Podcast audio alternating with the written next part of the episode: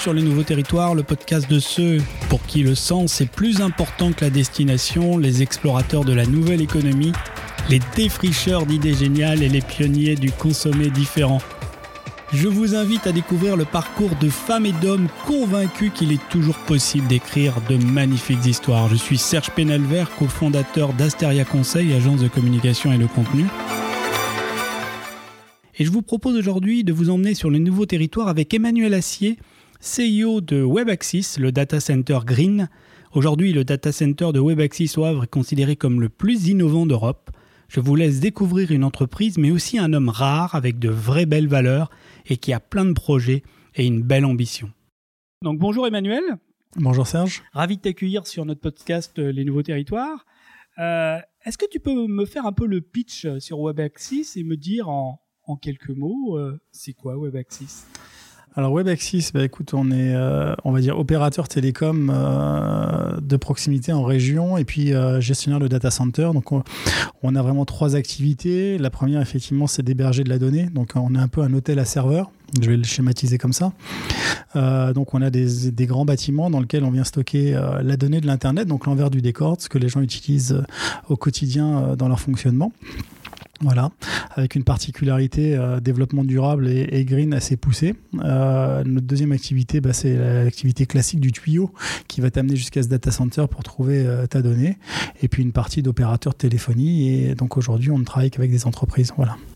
Alors quand tu dis un, un, petit côté green et tu es très modeste sur cette partie-là, c'est vraiment une grosse partie de ton de ton de ton image. Enfin, quand on pense WebAxis, on pense tout de suite data center vert.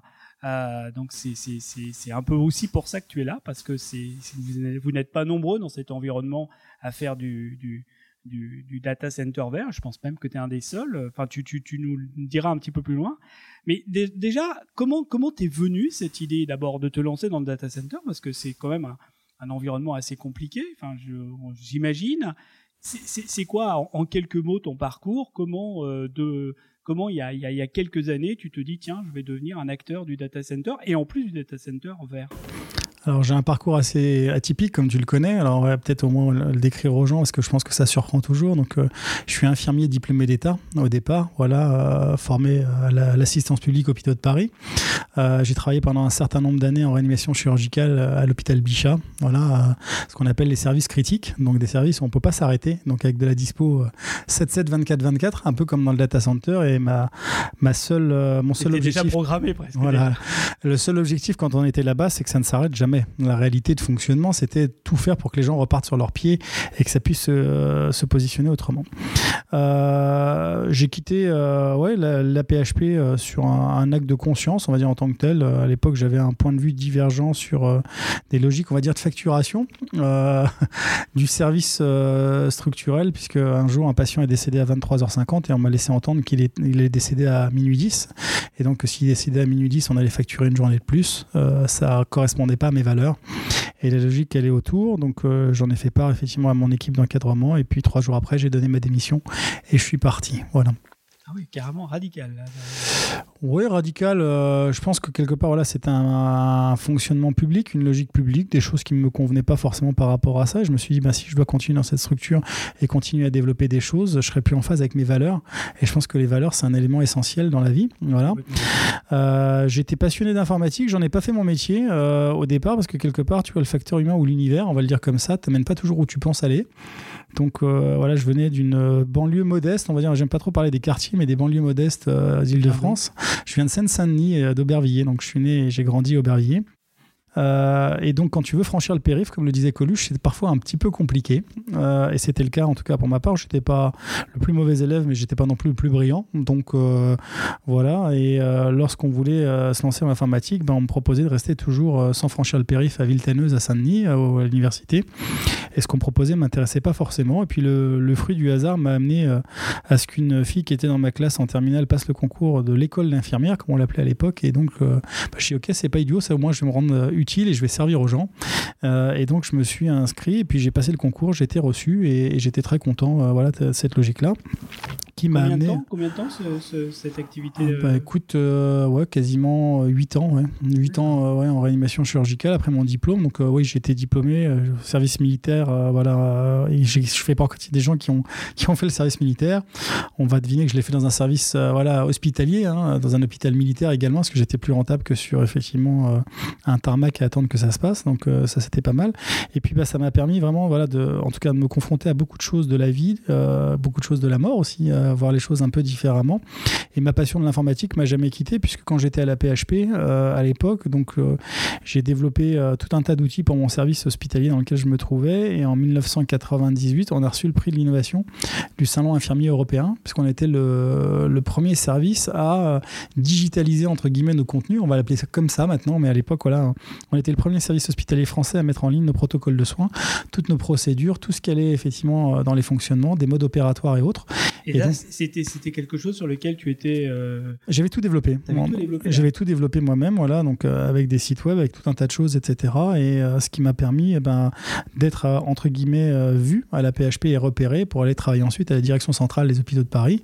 Ce que j'ai pas fait puisque j'ai donné ma démission avant, mais on m'avait fait un très beau plan de carrière que j'ai pas suivi. Et puis je le regrette pas de toi à moi, voilà. Donc Et ce développement, bon, juste comme ça, ce, ce- ce développement de cet outil sur lequel tu as, tu as eu un prix, euh, tu as appris où à coder? Tu, tu, tu- J'ai appris tout seul. Je suis un autodidacte, euh, voilà, de la... en tout cas sur la partie technologie. Donc euh, j'ai appris en bossant le soir, en m'amusant, etc. Pour moi, l'informatique, euh, souvent mon épouse dit que ça fait partie du contrat de mariage. Euh, voilà, donc je m'en, je m'en marre encore après, euh, voilà, un peu plus de 25 ans de mariage maintenant. Donc euh, c'est vrai que, euh, voilà, je- j'ai découvert, j'ai appris, je suis curieux, on va dire, je pense, voilà, et ce qui, ce qui m'a amené euh, à aller un peu plus loin là-dessus. Donc quand j'ai quitté bah, la PHP, euh, j'avais épousé une Normande, donc je suis arrivé en Normandie, voilà, par la force des choses à Rouen, et euh, je me suis dit, bah, soit je retourne dans un service hospitalier, soit j'essaie de faire autre chose, et j'ai pris la décision d'ouvrir ma boîte, euh, voilà, à l'époque pour développer des applications web pour le monde de la santé, et notamment bah, tout ce qui était état de présence patient, état de présence personnelle, traçabilité du médicament au lit du patient, euh,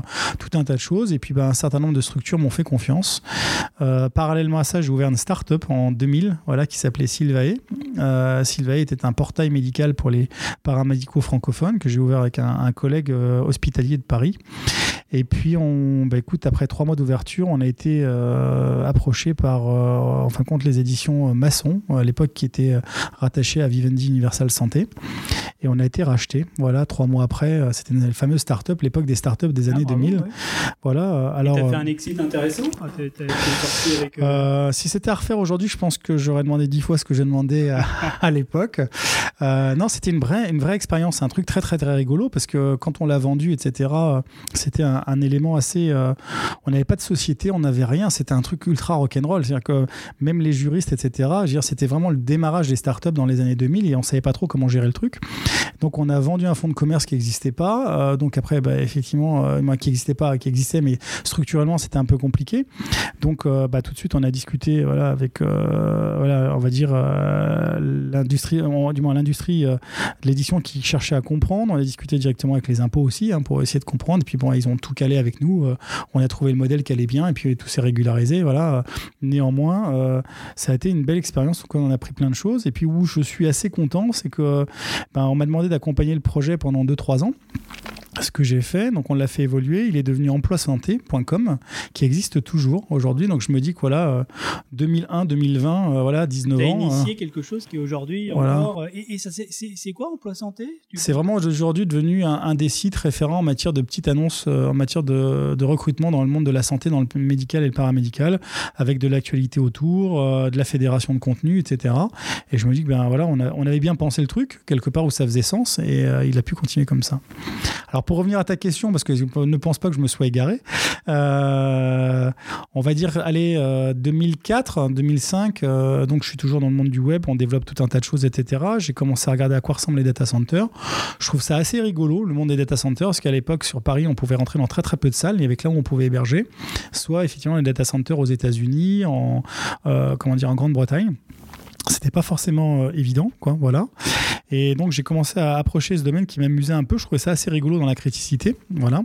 Et puis euh, pour moi, il y a vraiment un, entre guillemets un flash euh, qui m'arrive, c'est ouais, 2005 à peu près.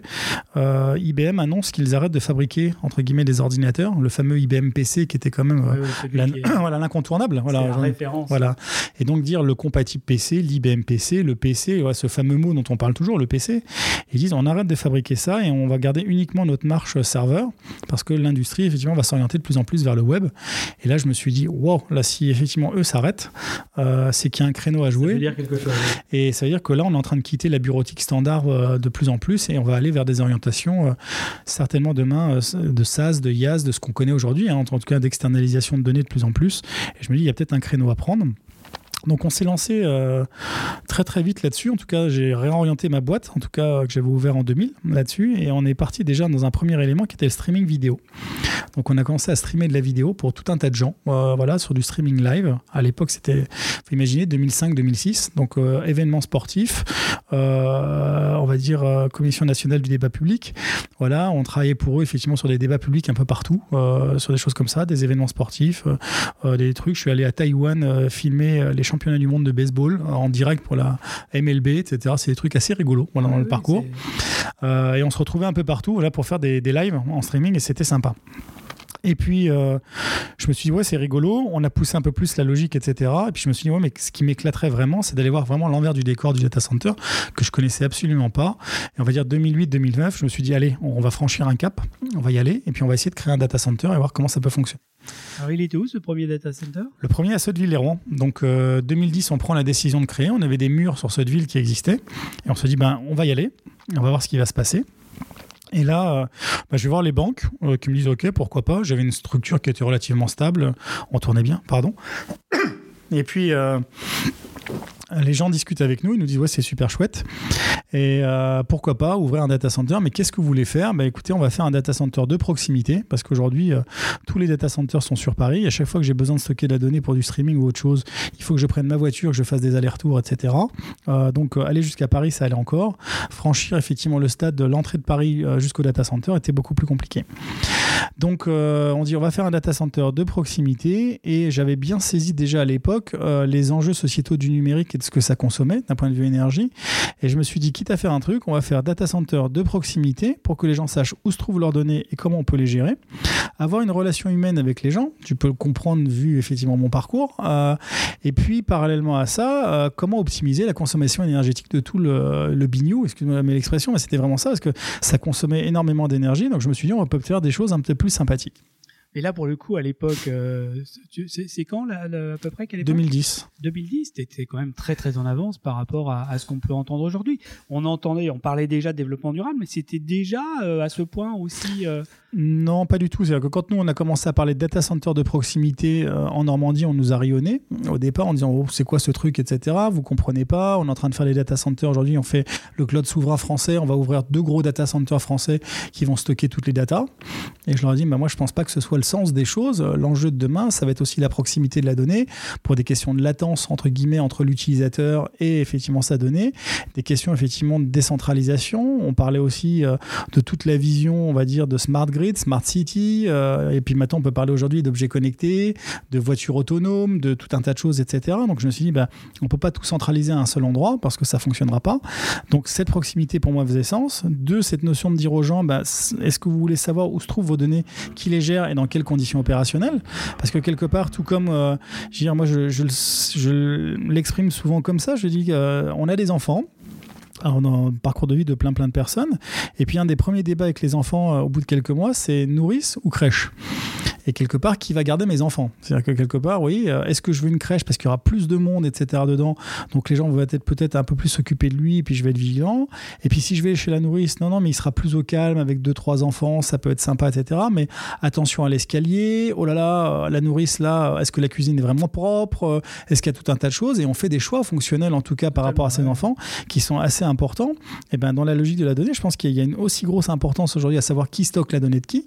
Voilà, pour moi, c'est un des enjeux fondamentaux de la décennie à venir, réellement, de savoir où vont tous trouver toutes ces données. Et donc, euh, on se posait déjà la question de dire, OK, ben, on va être à côté de vous, vous allez pouvoir venir nous voir, vous allez voir regarder comment ça se passe, on va pouvoir échanger avec vous dans une relation, on n'est pas un hôtel à serveur qui fait des dizaines de milliers de mètres carrés et sur lequel vous pouvez parler à personne, vous rentrez dedans, c'est complètement anonyme, vous avez votre espace et puis vous vous débrouillez tout seul. Donc nous, on peut vous apporter autre chose. Et puis cette notion de dire, ben, on va essayer de travailler en tout cas sur cette vision optimisation énergétique. À l'époque, je pense qu'il y avait deux, trois data centers en France qui s'étaient posé la question, voilà, qui commençaient à se poser la question. Donc on faisait partie des trois premiers, mais on était les premiers à se poser la question de la logique de la proximité. Voilà, donc euh, de dire voilà, on va essayer de faire quelque chose d'autre. Donc euh, avec humour, on avait peint le sol en vert, voilà, parce que c'était rigolo. Donc le data center green, voilà. Et puis on a travaillé vraiment sur l'optimisation énergétique euh, de l'époque, donc sur les refroidissements, puisque refroidissement dire ça consomme énormément d'énergie. Donc on avait monté nos constantes de température, on avait travaillé sur de la récupération avec de l'air extérieur, en tout cas refroidir avec de l'air extérieur pour une partie de l'année dans ce qui était possible de faire à l'époque. Récupération de la chaleur pour chauffer nos locaux et chauffer les locaux de nos voisins. Voilà, donc ça c'était 2010, euh, tu vois. Donc, euh, ah oui, déjà, donc 10 euh, ans, il y a des 10 ans déjà, tu faisais... On s'était posé cette question-là. Et à l'époque, on a eu la chance d'être accompagné par un, gros partenaire de l'industrie qui s'appelle Eaton, voilà, qui était un des acteurs et qui est toujours un acteur mondial vraiment très reconnu dans le domaine. Et ils sont venus nous voir. Ça, c'est par contre, tu vois, c'est aussi la magie de la vie ou de l'univers. C'est eux qui sont venus à toi. Ben non, j'ai dit que j'allais faire quelque chose et euh, le directeur de la division data center euh, pour la France, Benoît Neveu, euh, à l'époque, et c'est toujours le cas, habite à Sotteville-les-Rouen. Voilà, il fait la route tous les jours pour aller à Paris, quoi. Et il dit, bah s'il doit y avoir un data center à Sotteville, ce sera moi, quoi. Voilà. Et donc on se rencontre, on discute. De là naît effectivement une expérimentation d'un savoir-faire de gens qui savent faire des data centers de plusieurs milliers de mètres carrés. Et je leur dis, mais moi je veux le même niveau de sécurité dans 100 mètres carrés. Donc c'était le challenge, quoi. Donc ils m'ont dit, ok, on va le faire, et on est parti effectivement sur cette base-là. Et puis de là est née une relation avec euh, une complicité humaine aujourd'hui euh, qui est énorme entre lui et moi euh, sur toute cette partie innovation où on se marre et on se dit toujours, on va le faire, et on, va toujours un peu plus loin dans cette logique. Et là aujourd'hui, donc, donc tu as un deuxième data center qui est celui de de Bosguerard, c'est ça? Euh, De Saint-Romain de Colbos. Saint-Romain de Colbos, pardon. Voilà, c'est ça, oui. Euh, celui-là, il date de quand Il a été ouvert en 2016. 2016. Voilà, donc on a. Alors moi, je, ce que tu, tu me disais, voilà, parcours d'entrepreneur, euh, parcours assez lisse, allez, on va dire 2000-2010, de la croissance, tout va bien, etc. On prend la décision à l'époque d'ouvrir le data center, on investit, allez, 400-500 000 euros dans le projet, donc quand même, tu as 100 mètres carrés, 500 000 euros. Et puis on dit, OK, on est parti, et j'avais demandé, en tout cas, l'accompagnant bancaire de l'époque, bah, écoutez, j'ai besoin d'une partie pour euh, financer euh, les travaux et une partie pour mon, fonds de roulement pour lancer l'activité. Et donc, euh, pleine crise bancaire de la période 2010-2011. Donc voilà, et on nous finance toute la première partie. Et une fois que j'ai fini, j'ai bah, maintenant j'ai besoin de débloquer le BFR. On me dit, bah non, faites vos preuves, on verra ça après. Voilà. Et là, ça a été un, grand flou entrepreneurial, un grand flou ou pas flou, mais là, j'ai appris ce qu'était un découvert bancaire, j'ai appris ce qu'était effectivement des blocages d'encours chez des grossistes, un tas de choses, etc. Euh, et là, c'est une vraie expérience de vie quand on l'a pas vécu. Euh, et on se dit, euh, wow, je fais comment? Comment je vais le traiter? Comment je vais le gérer, etc. Combien de salariés? C'était on était quoi une dizaine, euh, mais euh, une dizaine à gérer euh, le système. Et d'un coup, j'ai vu moi pendant voilà à l'époque voilà dire ben je travaille pas, en tout cas je travaille en tout cas, mais je me rémunère pas. le soir, je reprends des gardes d'infirmiers, tu vois, à droite à gauche pour effectivement arriver à arrondir les fins de mois et, donc c'était quand même assez compliqué quoi dans, dans la gestion, c'était de se dire il faut que ça tourne, il faut qu'ils aient tous le salaire, il faut qu'on avance, mais pour autant tu te poses des vraies questions existentielles en disant oh, ok est-ce que j'ai fait le bon choix, comment je l'ai positionné, etc. Est-ce que je vais y arriver? Et puis, ben, très très vite, on ouvre les activités, ce qu'on a ouvert le data center, les activités d'opérateurs pour vendre du lien. On, ouvre très très vite la téléphonie pour trouver les activités annexes qui vont nous permettre de générer du cash assez rapidement et de gérer les choses. Et puis, euh, cette ouverture de data center, on va dire que au départ, tu as les technophiles qui viennent tous se faire héberger chez toi en disant Ouais, c'est super, c'est en proximité, je vais faire plein de choses. Et puis, tu as tous les autres qui observent en se disant Ouais, bah, attends, euh, l'infirmier qui nous fait les data centers, il est gentil, euh, mais est-ce que ça marche? Est-ce que ça fonctionne, etc. Et comment on va le traiter quoi. Et les gros acteurs du coin, ils t'ont fait confiance assez vite euh, Pas tout de suite, non. Euh, je dirais qu'au départ, on a eu pas mal de petites structures, après des partenaires informatiques qui sont arrivés, puis après on a commencé à attaquer des, comptes qui étaient beaucoup plus conséquents. Voilà. Euh, on va dire au bout de trois ans, on, 3, on va dire 3-4 ans, là tu as vu les grands comptes qui arrivaient qui disaient bah, tout compte fait, s'il est toujours là, c'est que ça tourne, on peut peut-être y aller. Donc 2011-2014. Voilà. 2014, ça commence un peu à. On retrouve, euh, on retrouve, ouais, on a, on a l'équilibre, la logique, etc. Puis là, tu te dis, ok, est-ce que je reste à cette place-là où j'essaie de faire autre chose? Euh, Un data center à Rouen, c'est bien, ok, mais est-ce qu'on peut pas aller plus loin? Comment on gère des choses? Et puis, je suis toujours en, train de discuter avec mon partenaire Eaton sur plein de projets d'innovation divers et variés. Donc, je rentre dans, dans les dans les logiques de développement avec eux de la R&D, euh, tout ce qui va autour, etc. Puis on se dit, ok, c'est super chouette, on crée plein de trucs et puis on, arrive effectivement à, travailler sur un projet avec eux qui s'appelle Green DataNet, un, un projet européen qui avait pour vocation de dire, OK, comment on peut faire des data centers encore plus green? Voilà. Donc les gens euh, nous regardaient de plus en plus, que j'étais invité quand même déjà dans pas mal de salons sur le data center de proximité et la partie green. C'est-à-dire que 2010, tout le monde rigole. 2013, 2014, on rigole moins. On se dit, ouais, il y a quand même peut-être un modèle ou des, des consultants qui se posent vraiment la question de ça et qui disent, ouais, c'est peut-être le modèle de demain. Donc on avait tu une phase d'avance là-dessus. Et nous, on est en train de leur dire, on voudrait aller plus loin sur l'autonomie énergétique du data center ou voir ce qu'on peut faire autour. Et donc on intègre le projet Green DataNet, un projet assez rigolo euh, en partenariat avec Nissan, un constructeur automobile, euh, et euh, l'EPFL, qui est l'école polytechnique de Lausanne, sur un projet qui est de dire, OK, est-ce qu'on est capable aujourd'hui, à un instant T, de produire de l'énergie en photovoltaïque ou tout autre système, la stocker dans des batteries de véhicules électriques de seconde vie et la redistribuer à un système. et là, dans ce cas présent, c'était dans un data center donc euh, le projet se lance. Euh, moi, en parallèle de ça, euh, je commence à contacter des investisseurs, donc des business angels régionaux, etc. En leur disant, écoutez, j'aimerais bien monter un deuxième data center près du Havre. Est-ce que vous êtes capable de me suivre? Parce que quelque part, j'ai appris un petit peu. voilà. Et je dis, ben, pour pouvoir faire le prochain tour de table, on dit, OK, la, Banque publique d'investissement, un partenaire bancaire, mais aussi des business angels pour nous accompagner. Avec ça, on va avoir un lot un peu plus large et surtout du BFR. Entre guillemets, là, on recommence commence pas deux fois la blague. C'est bon, là, ah, j'aurai l'argent avant, la trésorerie sur le compte. c'est ça. J'aurai la trésorerie et je vois à peu près comment on va positionner les choses. Et donc, c'est un très bel enseignement. On travaille sur Green DataNet en même temps. Et puis 2015, euh, donc on fait le tour de table, tout le monde est prêt, me dit OK, on y va, on ouvre en 2016 le data center de Saint-Romain-Colbosc. Et en même temps, euh, décembre 2015, on se retrouve à Paris, COP21, le fameux, voilà, la fameuse COP21, euh, où on arrive pour présenter le projet Green DataNet en état de prototype. Et on dit, bah voilà comment ça fonctionne, voilà ce qu'on a pensé, comment ça pourrait être géré. Tout le monde dit, ouais, c'est absolument génial, super, bah écoutez, continuez dans cette voie, c'est très bien. Donc Eaton, Nissan, EPFL, on avance, etc. Et puis on finit la COP21. J'ai dit, mais c'est bien gentil ce truc-là, là, on l'a entre les mains et qu'est-ce qu'on en fait après? Bah, Il me dit, maintenant, il faut qu'on l'industrialise, qu'on regarde, etc. Et autres. je dis, mais attendez, là, moi j'ouvre un data center dans 7-8 mois. Est-ce qu'on est capable d'aller plus loin quoi? Ils me disent, bah, là, c'est plus nous, c'est plus à notre niveau. Euh, si tu veux, tu discutes euh, directement avec les directions Europe euh, de nos groupes et tu vois ce qu'on peut faire. Et donc, c'était quoi, COP21? On devait être aux alentours du 10 décembre. J'obtiens un rendez-vous le 20 décembre en Suisse avec eux. Donc, je me retrouve à Morges, chez Eaton, au siège de Eaton, voilà, Europe, avec effectivement les gens de Nissan aussi qui sont présents. Et on me dit, bah, en gros, tu as un slot de 30 minutes, voilà, avec le directeur Europe. Ouais, pitch Ouais, je suis en pitch avec les deux directeurs Europe et tu vas leur expliquer pourquoi tu veux mettre en place ou ce que tu leur proposes. Et donc je leur dis bah voilà, on va ouvrir un data center de proximité. On a travaillé encore plus loin sur l'efficience énergétique, notamment sur le refroidissement. Euh, on a fait plein de trucs innovants qui vont arriver dedans, qui sont super. On a vraiment une grosse partie de vos produits. Et moi je trouve ça délirant qu'on ne mette pas en place effectivement votre système de, de gestion dedans. Donc comment on l'industrialise? Et comment on peut le mettre en place? Moi je veux le mettre en place dans six mois. Et là, au bout de 30 minutes, euh, les deux types me regardent et me disent Bon, ben écoute, t'as l'air de vouloir vraiment y aller. Ok, on y va. Go, c'est parti. Et on est parti. Et donc, ils me mettent en relation avec tous les patrons de Business Unit Europe des deux groupes. Je réalise pas tout de suite. En tout cas, je sors de ce truc, je reprends mon train pour revenir effectivement en Normandie. Et je me dis Ouais, la vache, Ouais, là, tu t'étais lancé. Euh, et c'est vraiment une première mondiale. C'était, ouais, c'était, euh, on va dire première mondiale, première européenne. C'est-à-dire qu'ils n'ont jamais voulu trop se mouiller sur la première mondiale parce qu'ils sont toujours prudents dans les grands groupes. Je pense qu'on était une vraie première mondiale. Euh, on l'a annoncé comme première européenne, mais on n'avait jamais vu ça. En, tout cas, dans un data center de proximité, on est une première mondiale, ça c'est une réalité. Et en data center réaliste, je pense que personne s'est amusé aujourd'hui à faire de l'autoconsommation à l'époque de la sorte. Donc, on part avec les business units, on se lance. J'ai les rats de laboratoire qui sont avec moi, tous les gens qui bossent là et qui s'éclate super content. Euh, notre truc qui est dans le placard, on va en faire quelque chose.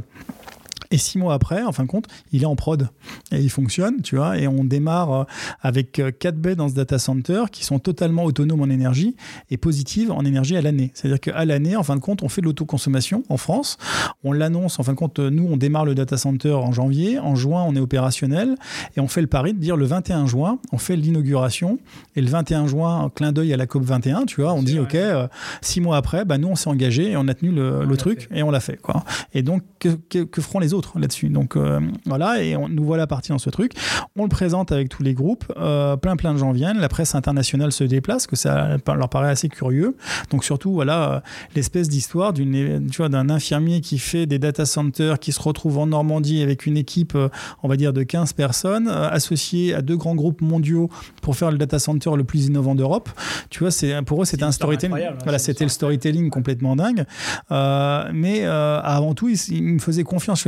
Avant tout, c'est une aventure humaine. Je crois que tu vois, euh, avec ces groupes aujourd'hui, je peux le dire parce que c'est toujours le cas je pense qu'on a ces fameuses relations qui nous permettent d'aller beaucoup plus loin dans cette démarche. Il y a le besoin effectivement industriel de ces gens aujourd'hui de commercialiser aussi cette offre de manière un peu plus large et je l'expliquerai après.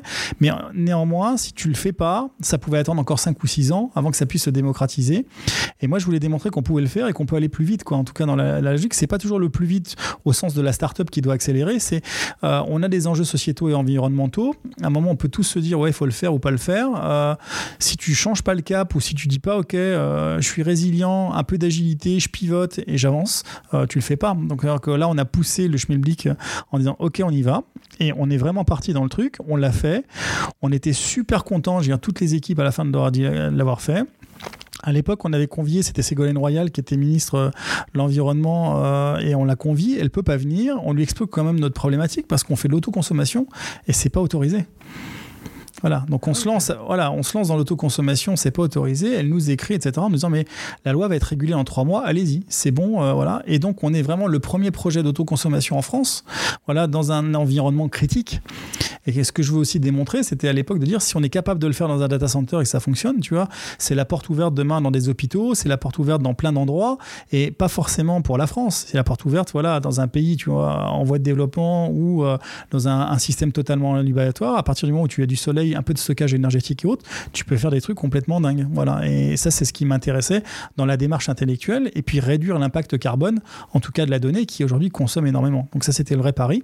Et on y est arrivé. Donc euh, ça, c'était pour moi l'enjeu. Donc euh, c'est pas une grande fierté. Euh, c'est pas une fierté en disant ouais, je l'ai fait. C'est plus effectivement un engagement moral personnel où là, en fin de compte, tu as cette pêche au cœur qui dit à un moment ouais, c'est ce que je fais dans la vie, ça fait sens. Et ça, c'est important. Est-ce que tu as le sentiment d'avoir un peu ouvert est-ce que tu as ouvert cette voie? Est-ce que tu penses que derrière toi, il va y avoir d'autres data centers qui vont suivre cette voie? Eaton, par exemple, qui a, qui a, qui a développé avec toi cette, cette, cette techno? Est-ce que cette techno est, est une techno qui, qui, a, de l'avenir? Alors aujourd'hui, elle se développe de plus en plus. Je, parle, alors je vais donner un exemple qui est euh, parlant pour les gens qui aiment le football. Moi, pas trop, mais euh, néanmoins, qui a son importance. Le stade de l'Ajax d'Amsterdam, aujourd'hui Amsterdam en tant que tel, euh, a été équipé du même système que nous, à grosse échelle, puisque quelque part, on a été le démonstrateur pendant deux ans, quasiment, de montrer à tout le monde comment ça fonctionnait, etc. Donc tout le monde venait nous voir. Moi, j'ai vu des gens venir d'Asie, d'Israël, de Palestine, de tout, toute la d'Amérique, de, différents endroits, visiter ce data center. J'ai accueilli des gens du monde entier hein, pour le voir. On a eu 90 articles dans la presse mondiale, etc., qui ont parlé de ce qu'on avait fait à l'époque. Et euh, les gens venaient voir en disant ouais mais on veut être sûr que ça tourne. Est-ce que ça fonctionne bien? Vous êtes sûr? On avait des clients quand même en prod dessus. Et les choses se sont stabilisées. Donc le premier vraiment grosse expérimentation qui a été faite c'était le stade de l'Ajax d'Amsterdam avec la couronne solaire du stade. Voilà un gros stockage je crois que c'est 1 ou 2 mégawatts tu vois de, stockage. Et euh, ils ont pu euh, positionner des choses dessus. Aujourd'hui ça fonctionne et ça a été vraiment le démonstrateur après absolu derrière nous. Mais l'histoire part de nous au départ et on était conviés en fin de compte quand le stade a été inauguré etc on était présent avec en disant bah voilà, ils ont raconté que bah voilà, ça a commencé là, en Normandie, et aujourd'hui on est là, voilà, et euh, plein plein de gens se posent des questions par rapport à tout ça aujourd'hui. Donc oui, c'est exploité. Euh, ils ont développé des systèmes aussi, notamment pour les particuliers, pour faire du storage, euh, ce qu'on appelle le X-Storage Home, qui aujourd'hui va, à mon avis, se démocratiser chez les particuliers dans quelques années. Alors, on le voit moins en France que dans d'autres pays européens parce que l'énergie ne coûte pas cher aujourd'hui en France, donc parfois les gens se posent pas trop de questions. Néanmoins, je pense que c'est pas parce que l'énergie ne coûte pas cher qu'elle est euh, décarbonisée parce qu'on fait du nucléaire, etc. Voilà, c'est une réalité. Hein. On a une énergie décarbonisée, euh, décarbonée, pardon, euh, parce qu'on fait du nucléaire. mais néanmoins, il reste quand même des centrales à charbon, il reste des choses, etc. Aujourd'hui, dans plein de pays. Et je pense que l'enjeu de demain, c'est est-ce qu'on est capable de passer vers cette vision un peu plus verte de la gestion? Bien sûr. Et puis de, demain, on sait très bien qu'on doit, on doit à terme fermer certaines centrales et il faudra produire de l'électricité. Effectivement, peut-être que ce système décentralisé grâce à la production locale. Enfin, on, lit pas mal d'articles là-dessus.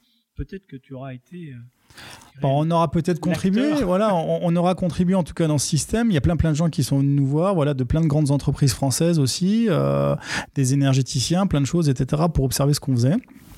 On le fait. Je dirais que euh, je pense qu'aujourd'hui, des indispensables, il y en a plein les cimetières. Voilà, des gens qui attendent la gloire, il y en a plein aussi là-dedans. Euh, je reste toujours dans cette logique de me dire, ouais, on a pu le faire, on l'a fait, on s'est éclaté, mais on n'a pas l'intention de s'arrêter là, donc on continue. justement, justement, justement, parce que je, bon, aujourd'hui, donc euh, Saruman Colbosque est là, fonctionne.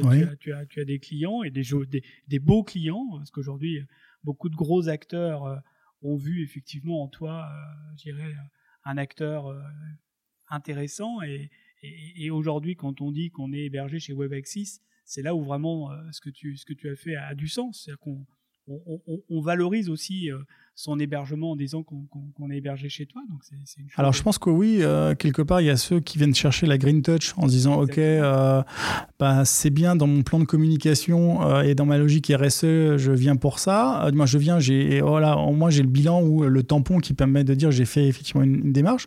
Et si ça commence déjà par ça, je trouve que c'est absolument génial. ensuite, tu as tous les gens qui viennent nous voir en disant, bah non, non, mais moi, j'ai une vraie vision là-dessus, j'aimerais qu'on puisse avancer. Et puis si on peut vous donner les moyens d'aller plus loin, euh, c'est pas mal. C'est cela qu'on voudrait voir de plus en plus, en tout cas, et on les voit en tout cas arriver de plus en plus. Ils nous disent, ok, euh, on va vous filer le coup de main, donc on va venir héberger parce que si voilà vous, vous continuez à avancer, demain vous allez nous proposer d'autres solutions ou d'autres variantes, et, euh, et c'est ça qui m'amuse de toi à moi aujourd'hui, c'est comment on peut trouver les solutions. quelque part, Saint-Romain Colbosque aujourd'hui, c'est le data center qui a fait l'autoconsommation, c'est le data center qui a été le premier, voilà, à gérer des baies autonomes, voilà, en, en Europe et autres. C'est euh, une efficience énergétique reconnue mondialement euh, au niveau de l'optimisation. 98% du temps, on refroidit à l'air en Normandie, tu vois. 2% euh, du temps, on refroidit simplement avec des mécanismes de compensation. Donc, on a des indices de performance qui pètent tous les scores pour un data center de notre taille aujourd'hui et il est reconnu mondialement pour ça.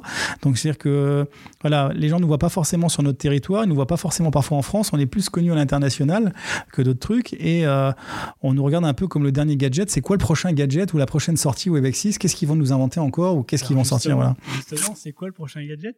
C'est quoi, je dirais, ton. Qu'est-ce que tu as dans les cartons aujourd'hui? Bah, la prochaine étape, ça va être 2020, parce que quelque part, euh, on, a volonté, en tout cas cette année, de refaire une levée de fonds, de continuer à accélérer effectivement sur le truc, et on a accompagné de nouveaux partenaires, nous ont rejoints. Donc il y en a ça me fait plaisir, HP, le constructeur, donc HPE, la partie, euh, voilà, la partie monde, HPE euh, Enterprise sur ses serveurs. Donc quelque part, quand on parle de serveurs, tu vois, et de PC, la boucle est bouclée. Donc on se retrouve effectivement avec des serveurs positionnés où des gens réfléchissent sur l'optimisation et comment ils peuvent nous accompagner dans cette démarche de cloud, entre guillemets, plus souverain, mais aussi plus green. Donc, euh, quand des grands groupes comme ça, mondiaux, viennent te voir et te disent Ok, euh, je pense que votre projet fait sens et on va essayer de vous aider, je trouve que c'est super chouette. On a des acteurs régionaux qui sont quand même connus mm, à l'international et en Europe, comme Acom, voilà, le fabricant de, câbles et de fibres, qui dit Ok, là, il y a une vraie démarche. Donc, c'est une scope euh, aussi dans, le fonctionnement. Ils nous disent Ok, on a envie de vous accompagner et de vous aider. Et je trouve que c'est aussi une belle aventure. Donc, ils, nous ils intègrent aussi le projet. D'autres qui devraient arriver euh, voilà, dans les semaines à venir, je ne peux pas en dire plus euh, là-dessus, mais des, voilà, des, de gros acteurs voilà, européens et mondiaux qui sont en train de nous dire Ouais, mais là, ça, vraiment, ça fait vraiment sens. Et donc, euh, pour nous, en plus, c'est le clin d'œil. WebEx6, ça va faire voilà, 20 ans cette année, donc 2020 au 1er mars.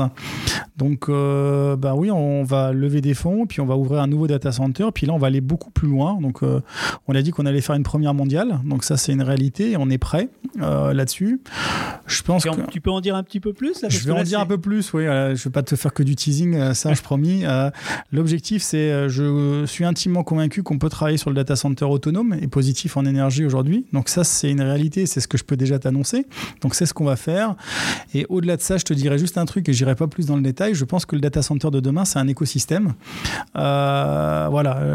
je pense qu'aujourd'hui, on est dans un écosystème vivant dans notre société, voilà, où on interagit avec la nature, avec plein de choses, etc. Euh, l'air, le feu, l'air, ce qu'on veut, etc. Euh, tous les éléments qui nous entourent. Je pense qu'aujourd'hui, le data center doit interagir avec son environnement dans son fonctionnement. Euh, donc, il va aller beaucoup plus loin dans sa perception. C'est-à-dire qu'il peut être en proximité de l'utilisateur, interagir avec l'utilisateur de proximité et faire tout un tas de choses. Donc, c'est là les surprises qu'on va essayer de montrer et de se dire que le data center n'est pas qu'un élément énergivore. Demain, oui, il reste énergivore dans son fonctionnement, mais néanmoins, c'est pas lui qui est le plus énergivore. Ça reste l'utilisateur final qui, aujourd'hui, voilà, dans son quotidien, se pose pas de questions dans ce qu'il fait et la manière dont il consomme parce que c'est complètement opaque. Voilà.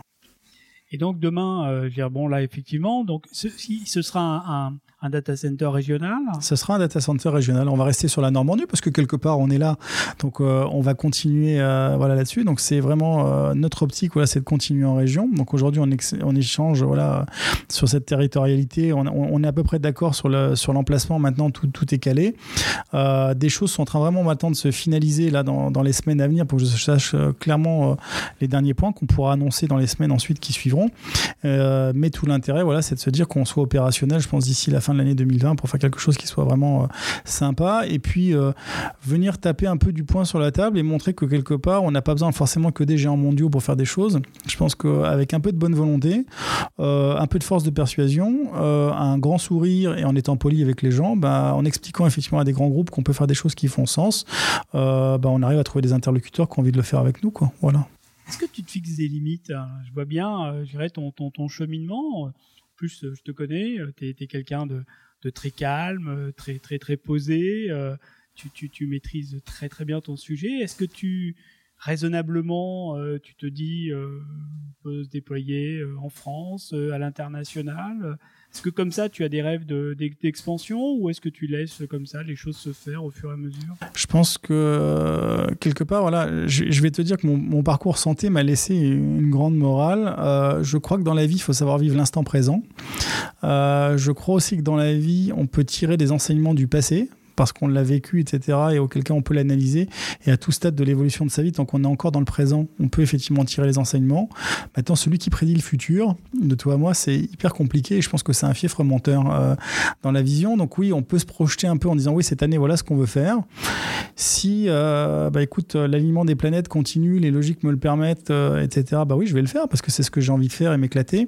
Après, je crois que c'est, tu vois, c'est la magie de la vie, c'est des rencontres. Je t'ai rencontré un jour, souviens-toi, et, on a échangé. Je crois que c'est ça, les, magies des parcours et, des logiques. C'est que bah, je suis parti d'un point A. Euh, je ne sais pas quel sera le dernier point. Voilà, euh, tu parcours, tu passes de point en point, puis tu rencontres des gens, tu, tu rencontres des parcours. Euh, les gens te percutent. Ils percutent ton parcours. Parfois, tu penses aller à gauche, tu vas à droite.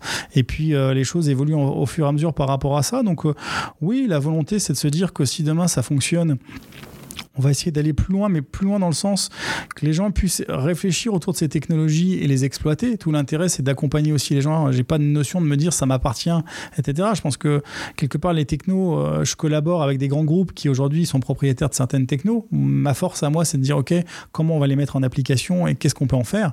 Vous avez des jouets, d'accord, c'est bien, mais qu'est-ce qu'on en fait dans le monde réel? Ça, c'est important. Donc, c'est euh, transformer un processus industriel qui pourrait prendre une décennie, bah, se dire qu'en un an, on peut en faire quelque chose.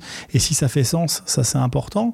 Et puis c'est la vision, euh, ouais, la seule vision, euh, vision que j'ai et que j'ai depuis le début de WebAxis, quelque part, souvent quand on me pose la question, c'est euh, c'est un numérique responsable au service de l'humain, tu vois. Quelque part, on parle souvent du sens dans les entreprises aujourd'hui, de plus en plus.